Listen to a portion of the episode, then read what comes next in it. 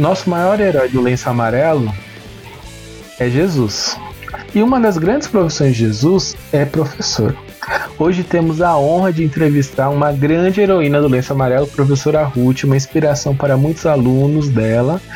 Aliás, a professora Ruth é a professora dos professores. Professora, conta um pouquinho da, da sua história pra gente dentro da educação.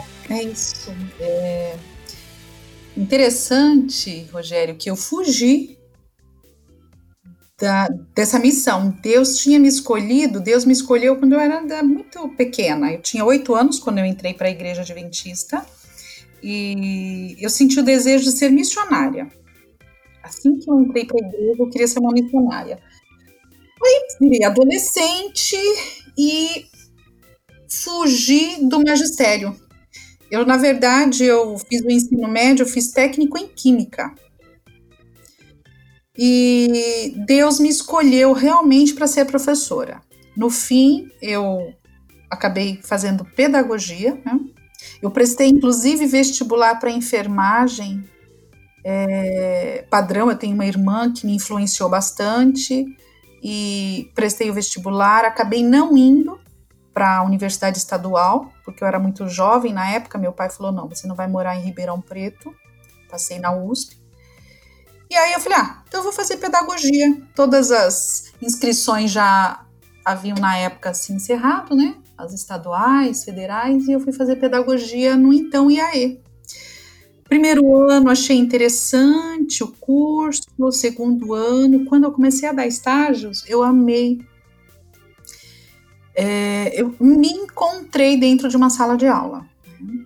Eu tenho um percurso interessante na minha vida é, foram 32 anos na organização adventista e eu passei por sala de aula dos pequenininhos, eu tive oportunidade de participar de gestão, mas sempre eu tinha o desejo no meu coração de voltar para a sala de aula. Eu sempre, eu gosto de sala de aula. E ultimamente eu estou tendo uma oportunidade é, fantástica. Eu estou alfabetizando um garotinho de seis anos via internet. Olha, que legal! Tornando a, a, a, a origem, né? É, trabalhando com os pequenininhos. E por incrível que pareça, nós já estamos. Essa é a terceira semana que eu estou trabalhando com ele. E ele, de, no, de domingo para cá, ele já está reconhecendo algumas palavras e juntando as sílabas. Eu fiquei emocionada. Então, realmente, é, Deus me escolheu. Eu não escolhi essa profissão, foi Deus que me escolheu. Né? Que benção, hein, professora? É até emocionante escutar esse relato da senhora. E, dentro da emoção, uma coisa que me emociona bastante é unir pedagogia e clube de desbravadores. Qual a visão e qual a importância que a senhora vê do clube de desbravadores na igreja hoje? Bom, o Clube dos Desbravadores, para mim, ele é uma grande oportunidade que a Igreja Adventista é, dá para as crianças e jovens desenvolverem habilidades e competências. E essas habilidades e competências, elas estão relacionadas com o desenvolvimento integral. Né? Quando a gente fala em desenvolvimento integral, seriam dos aspectos físico, moral, religioso, social. E, e o clube faz isso de uma forma prática e lúdica. Né? E o que, que as pesquisas do desenvolvimento, tanto infantil como juvenil, eles as pesquisas falam para nós que as crianças e jovens eles desenvolvem habilidades e competências dentro de um contexto prático e lúdico. Então, o clube de desbravadores ele cobre essa proposta de desenvolvimento que é fundamental hoje nos nossos dias. Ah, professora, muito obrigado. No Clube dos Bravadores, nós temos professores voluntários, né? Como eu expliquei para a senhora em off. Na sua visão, qual a importância do professor, traduzindo para a linguagem dos bravadores, instrutor de classe regular, na vida de um juvenil? Ok. O professor, na minha é, concepção, né? O que, que é um professor? Para mim, o professor é um modelo. Ele, tá, ele tem que estar pautado é, na vida de Jesus, né? E ele tem que ser o modelo. Jesus foi o nosso mestre, ele é o nosso modelo, né? Então o professor ele professa, ele influencia, é, é incrível como as crianças pequenas e mesmo os adolescentes, né, eles se modelam, eles procuram imitar os professores. Né? E Ellen White ela menciona é, sobre a importância do trabalho do professor, que é de igual importância de um pastor. É redenção, né? Além do professor ser um modelo, ele tem a oportunidade de ser um, um braço direito nas mãos de Jesus para redimir crianças, jovens, adultos. É, isso não tem palavras, né? É uma oportunidade única, é um chamado uh, de Deus mesmo para a profissão do professor ou para a vocação do professor. É verdade, professor. Então a gente pode chegar à conclusão que quando uma pessoa vira é, professor de classe regular no clube, né? Orientador de classe regular, ele se assemelha ao pastor da igreja. Então, Sim. olha que oportunidade que você tem quando você ensina uma criança dentro do clube, porque é uma atividade que muitos, infelizmente, não gostam de ensinar cartão, que é quando você completa 16 anos, né? Uhum. E aí você sai da fase que você é, atendido e passa a atender as crianças. Uhum. E que conselho a senhora deixa para os nossos professores novinhos, aqueles que têm 16, 17 anos, ainda estão no ensino médio, já têm a função né, de ensinar? Olha, para esses jovens eu digo que, primeira coisa, a gente tem que amar muito criança e adolescente, né? É, eu, eu costumo dizer que não basta só amar? Você também tem que entender. Para você amar, você tem que entender, porque você tem que ter uma empatia, né? E tanto criança como adolescente, eles têm peculiaridades no desenvolvimento. É, no desenvolvimento físico, cognitivo, emocional, social, psicomotor. Então, é, nós precisamos conhecer a fundo tanto crianças como adolescentes. Então, eu acredito que o meu conselho para esses jovenzinhos é amar e interessar-se por interessar por saber quem são esses jovens, quem são esses adolescentes. E uma outra questão também importante é escutar, conviver, é, procurar saber as histórias de vida de cada um deles, procurar entender é, as tristezas de um adolescente, procurar entender porque as crianças pequenas se movimentam tanto. Então, isso tudo tem, tem fundamentos no desenvolvimento. Que ótimo, professora. Exatamente. Né? Eu penso da mesma forma. E é muito gostoso ensinar crianças e adolescentes que eles pegam muito rápido as coisas, né? Você não tem. A, a idade do desbravador é de 10 a 15. Então, se você ensinar uma coisa, rapidamente ele já aplica. Sim. E na sua. Pode falar, professora.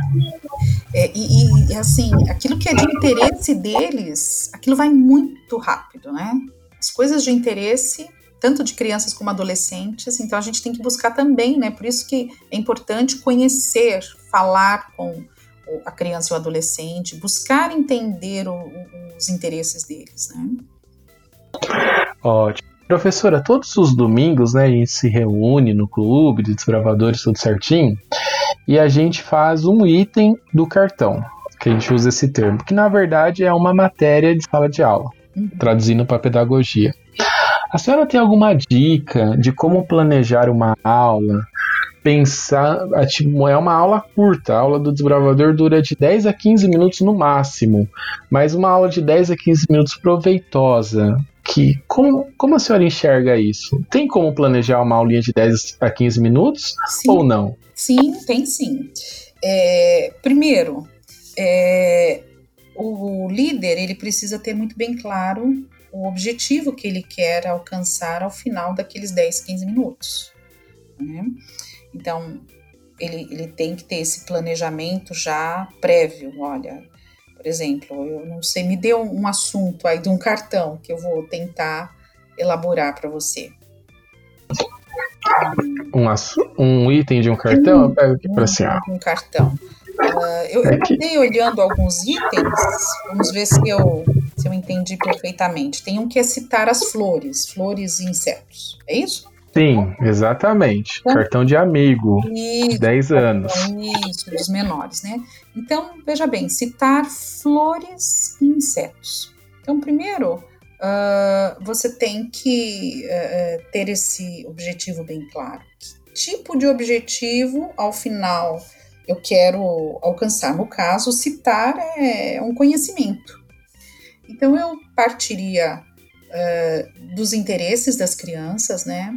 Uma, um início perguntando para eles que flores eles conhecem, é, quais os insetos, é, o que, que, eles gostariam de saber, fazendo um levantamento dos interesses daquilo que eles gostariam de, de conhecer. Né?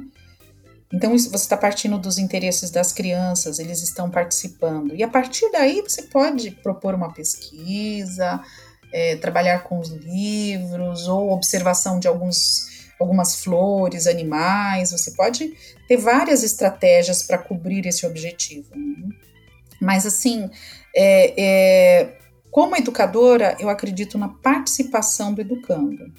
Então, esses 15 minutos, eles não podem ser um 15 minutos de um discurso de um professor, uma aula expositiva. Pode ter até elementos expositivos, mas boa parte desse tempo é, deveria vir de atividades onde os desbravadores pudessem participar, atuantes ali, né, na descoberta, na pesquisa.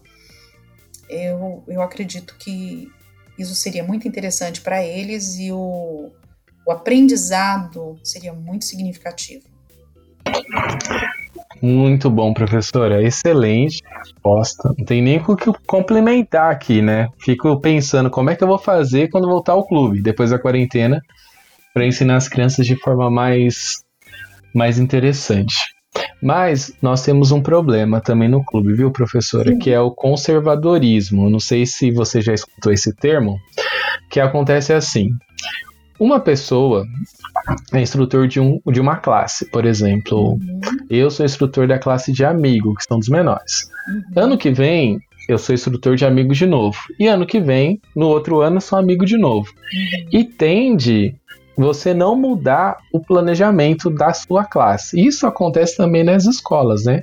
Sim. Se o professor pega o primeiro ano, no caso, o cartão de amigo, que é o quinto ano, quinto ano, quinto ano, quinto ano, ele pega o planejamento ali e às vezes fica repetindo. Uhum. Na sua visão, fazendo esse paralelo entre os dois mundos, que são muito próximos, qual é o momento de reformular?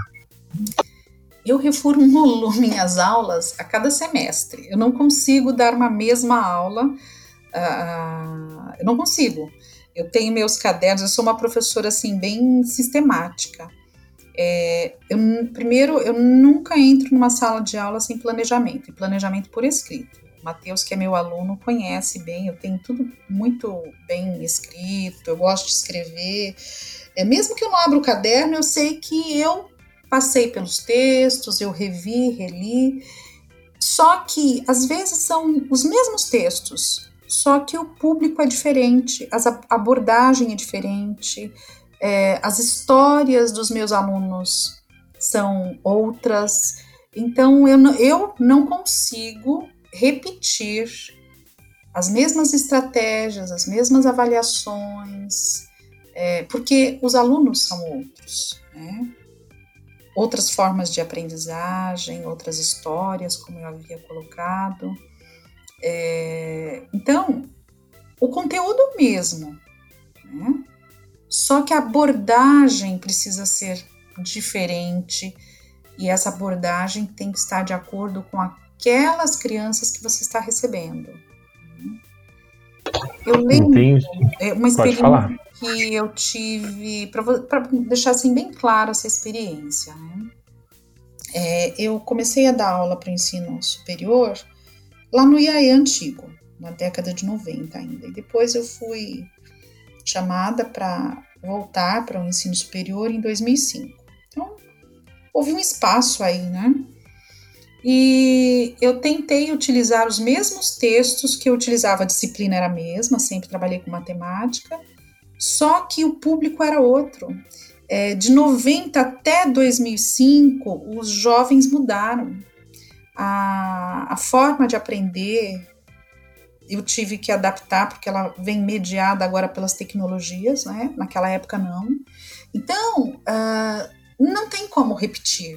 Você tem que adequar todo aquele conteúdo, aquelas, aqueles conhecimentos que são essenciais, né, para o desenvolvimento físico, mental, emocional, mas você tem que ter abordagens diferentes. Eu acredito que não dá para repetir o, a mesma receita de bolo, eu não acredito nisso. Eu também não acredito, professora, porque o forno é diferente, né? A receita pode ser até a mesma. Exatamente. Mas cada forno tem uma temperatura, é. cada forno tem uma dimensão. Então pode ser pode ser que você tenha até a mesma receita, os mesmos ingredientes, mas o forno não é igual, então você não. vai ter que se adaptar. Não é. E a essência do pão, a farinha é também. Sim. Uhum. Perfeito. Professor, caminhando. Ah, obrigado, obrigado. Caminhando um pouquinho para o lado de gestão, que é onde a senhora tem uma, uma vasta experiência. O diretor do Clube dos Bravadores, na teoria, né, não acontece isso na prática, mas na teoria ele deveria ser um orientador de classes. O que, que seria isso? Um coordenador pedagógico. Uhum. Então, como diretor, eu não posso ir lá, na teoria, eu não posso ir lá ensinar a criança, mas eu tenho que observar todos os meus professores trabalhando de forma simultânea. No Desbravadores, a gente tem um prazer diferente da escola, né? Que a gente consegue ver tudo ao, ao vivo e ao ar livre, né? Então você vê todas as, as séries ali, as classes regulares trabalhando juntos. Qual. Se a senhora tem alguma indicação de material né?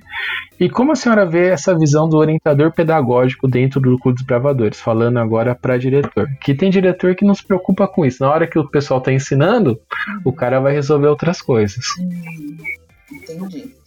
Então, é, uma das coisas interessantes que a gente tem observado ao longo da nossa experiência é que os bons orientadores, é, eles são bons questionadores, né? Então, quando você trata, porque na verdade é um professor de professores, né? É, o diretor de, de, de líderes. De, e, não, diretor do Clube dos Bravadores. Então, o diretor ele vai estar dire, dire, é, é, formando esses professores. Isso, isso mesmo. Então, primeira coisa, ele também tem, ele tem uma relação de aprendizagem. Esses professores voluntários, eles também vão aprender, eles também estão no processo de aprendizagem. E no processo de aprendizagem, você também tem que dar voz ao professor. Muitas vezes ele faz é, algo de uma determinada maneira é, porque ele não teve oportunidade de é, fazer diferente. Então, primeira coisa é ouvir de onde que esse esse professor vem, quais são as suas experiências, como que ele pensa, as concepções que ele tem. E aí esse diretor, esse esse líder, ele vai ajudando a construir. Ele é uma, ele ajuda a construir. Mas ele jamais desrespeita o tempo daquele professor a gente percebe que os bons líderes eles não apressam a formação do professor, porque o professor também é um aluno. Né? Ele deve ser respeitado, ele deve ser orientado e não mandado. Ó, faça desse jeito. Uh, isso a gente vê na escola, muitos orientadores que têm assim uma postura ditatorial, o professor fecha a porta e faz do jeito dele. Por quê? Porque ele não teve uma conversão. Né? As nossas concepções elas precisam ser mudadas, mas elas passam por uma conversão. Eu preciso estar convencido que aquilo realmente faz diferença. Então, esse diretor ele precisa ter muito tato, muito respeito com seus professores, muito amor, uma conversa. Olha, você acha que isso está dando certo? Será que ouvi-los, né? E colocar material, é, orientações nas mãos desses, desses professores, é, trazer casos de outros que deram certo, porque às vezes os, os pares falam mais alto. É, isso é muito comum, por exemplo, na sala de aula, um aluno às vezes consegue ensinar, consegue desenvolver aprendizagem e o professor não. E assim, a mesma coisa, os, os colegas professores voluntários, eles podem também mediar nessa, nessa, nessa aprendizagem, né? É assim que eu penso. Que materiais, tá? É, tem um livro que fala sobre liderança cristã, como Jesus liderava as pessoas. Eu acho que é um bom começo para esses líderes. É, e também na Bíblia, né, você vê a liderança de Jesus. Jesus era uma pessoa que questionava os outros, né, ele fazia perguntas, é, ele ouvia, né? É, eu penso nesse sentido, Rogério. Nossa, professor, é um grande pensamento. Meu Deus. Abriu. É que eu vou. É legal de gravar com pessoas de outra área que você vai criando nova, novas abas na mente, né? Uhum. Às vezes a gente acostumado a falar só com desbravador sobre desbravadores e trazendo a senhora como educadora, você começa a ver que algumas coisas se unem e algumas coisas se unem juntas têm um potencial bem maior, né? E esses, isso que nossos amigos aí do, do podcast do Herói do Lenço Amarelo tá escutando e eu acredito que vai ser uma bênção no clube aí dessas pessoas, né? Seja louvado. Bem, amém. Continuando, professor, a nossa pauta aqui, é uma pergunta bem interessante que assim, nós formamos as crianças, né? Cada classe tem um nome. É, por exemplo, eu vou tentar fazer uma ligação com, a, com as séries. O quinto ano a gente chama de amigo, o sexto ano de companheiro, o sétimo ano de pesquisador, o oitavo ano de pioneiro, o quinto ano de excursionista e o sexto. Opa, pulei, o nono ano de excursionista e o primeiro ano do médio de guia, né? Que é assim que funcionam as classes. E a gente, né? A, a criança ela termina o cartão e a gente queria um jeito de avaliar os resultados dela, da criança, assim que ela conclui o cartão. Por exemplo, e aí eu vou puxar para os pequenininhos. O cartão de amigo, a senhora viu que fala muito da natureza e tal, e a ideia é ele ser um bom amigo. E o cartão 2, que é o companheiro, dele ser um bom companheiro. E assim vai. A senhora tem alguma dica para a gente conseguir medir o resultado, trabalhar a evolução da criança nesse aspecto? Então, quando a gente fala de avaliação, é uma excelente pergunta sua, né? É, eu, eu não usaria medir, mas eu usaria é, avaliar ou analisar é, a evolução, ou o progresso, ou o processo de aprendizagem dessa criança, né? Então, tem algumas questões que a gente precisa estar atentos, né? Primeira questão: cada criança e adolescente é, aprende de uma forma e dentro de um tempo, tá? Então, alguns levam um tempo maior para conquistar determinadas aprendizagens, outros menor, né? Então, alguns também aprendem fazendo, outros cantando, outros escrevendo, outros dramatizando. É, e essas estratégias variadas, elas devem aparecer também na avaliação. Tá? Então, isso significa que eu preciso é, quando eu falo de avaliação, eu tenho que falar do processo como um todo, né? É, então, eu tenho que construir estratégias variadas e essas estratégias variadas elas também precisam aparecer na avaliação, tá? Eu devo, eu tenho que é, variar o instrumento de avaliação, tá? Ou seja, como que eu vou avaliar, tá? Uh, posso avaliar uh, uh, Vou dar um exemplo aqui no caso, né? É, vou falar um pouquinho de critérios, né? O, então, primeira questão, você pode é, variar as, os instrumentos, mas que esses instrumentos também tenham sido trabalhados dentro da estratégia.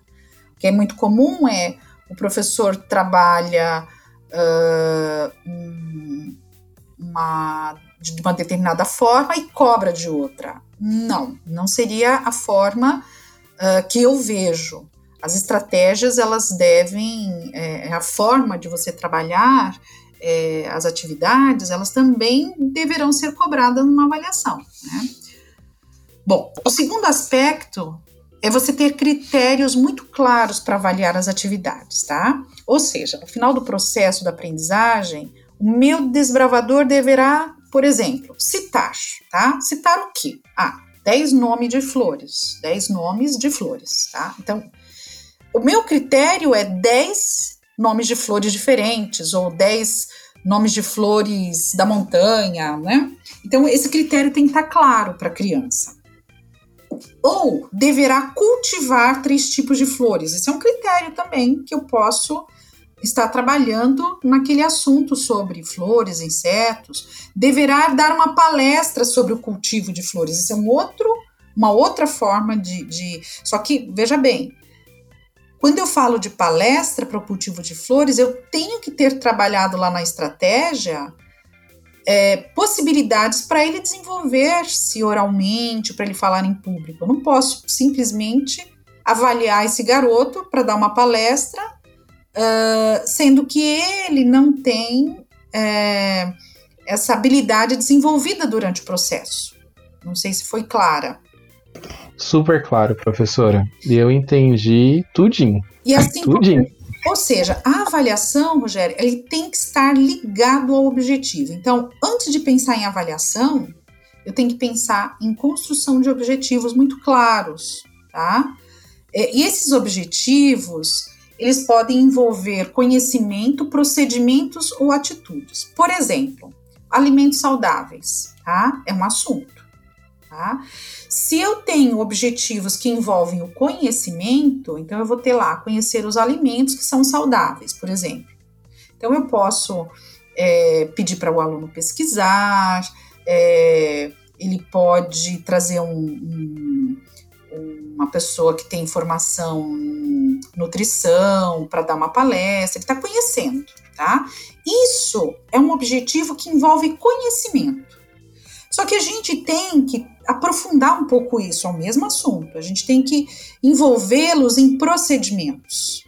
Então, construir objetivos que envolvem procedimentos. Então, só, só voltando no conhecimento, então eu criei um objetivo de conhecer, eu vou avaliar se ele conhece ou não. Então, citar os alimentos, é, é, falar sobre, dar uma palestra, isso envolve conhecimento.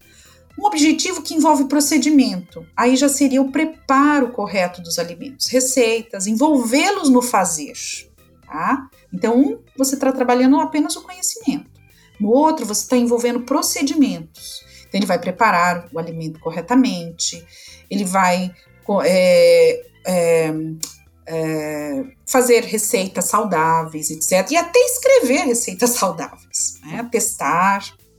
Então, esse envolve procedimento. A minha avaliação tem que ser em cima disso também, tá? Então, eu vou avaliá-lo, por exemplo, se ele consegue preparar de acordo com aquilo que ele é, estudou e ele consegue preparar uma receita saudável, né? Aí você tem um outro tipo de objetivo e avaliação, que são os mais difíceis de serem avaliados, que são objetivos que envolvem atitudes. E é essa a finalidade da nossa educação. A nossa educação não é só conhecer, não é só procedimentos, mas mudar os hábitos, mudar as atitudes. Então, seriam objetivos que envolvem comer alimentos saudáveis, realizar refeições, mudança mesmo de atitude. Aí, como que eu vou avaliar isso? Isso vai mais para uma autoavaliação. É, quando você envolve atitudes, eu não acredito que uma avaliação de você olhar e dizer, olha, esse, esse sujeito mudou de atitude. É ele que vai falar para você, olha, eu comia só porcaria, né?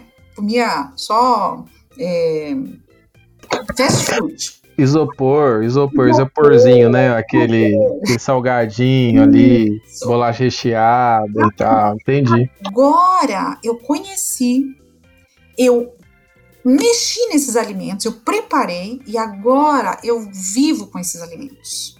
eu como alimentos saudáveis.